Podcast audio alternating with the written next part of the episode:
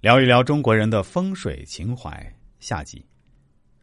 风水讲生气、天地、地气和阴阳之气。气是什么？气是中国风水的核心。无论是形式派还是理气派的风水勘察活动，都要寻找气，最好是能找到聚气及旺气的宝地。风水论述中经常提及的生气、营气、藏气、纳气、聚气，便是围绕着气这个核心。风水中的气是指弥漫于宇宙空间里的气，是人类肉眼看不到，但却可以感应得到而广泛存在的气。在天则为风水所求的天气，在地则为风水所寻求的地气，在人体则是人类赖以生存的人体场。人体是有机的，人体之气具有可控性，受意念控制。古人说的“聚则成形，散则化气”，在风水的实践理论中，认为天地人之间存在着一套具体运作法，当中涉及天运和地运。宇宙星空天体运转的周期变化特性，是按照天体时空演变论说。中国风水将天运的运作概括为三元九运。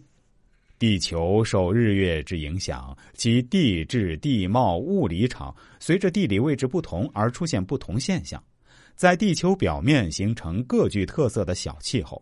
中国风水学将地运概括为龙穴。沙水，古人的风水观中最重要的是抓住气，而气有两个特点：遇风则散，借水则止。因此，最好的风水佳地便是能够避开风煞，抓住来水，令吉气能聚。怎样避开风煞呢？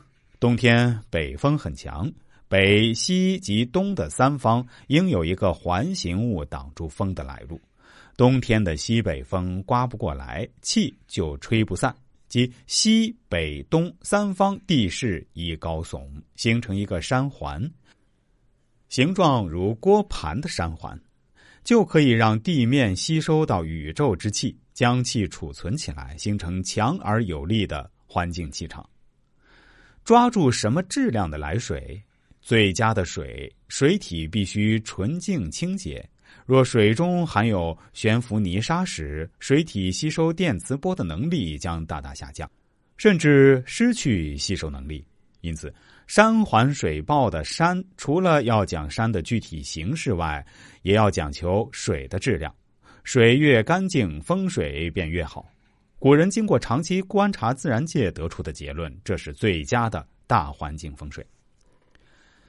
在现今社会高楼林立的情况下，若居所的北面有高楼遮挡，则没有问题，并且可以把北风挡住，这是好事儿。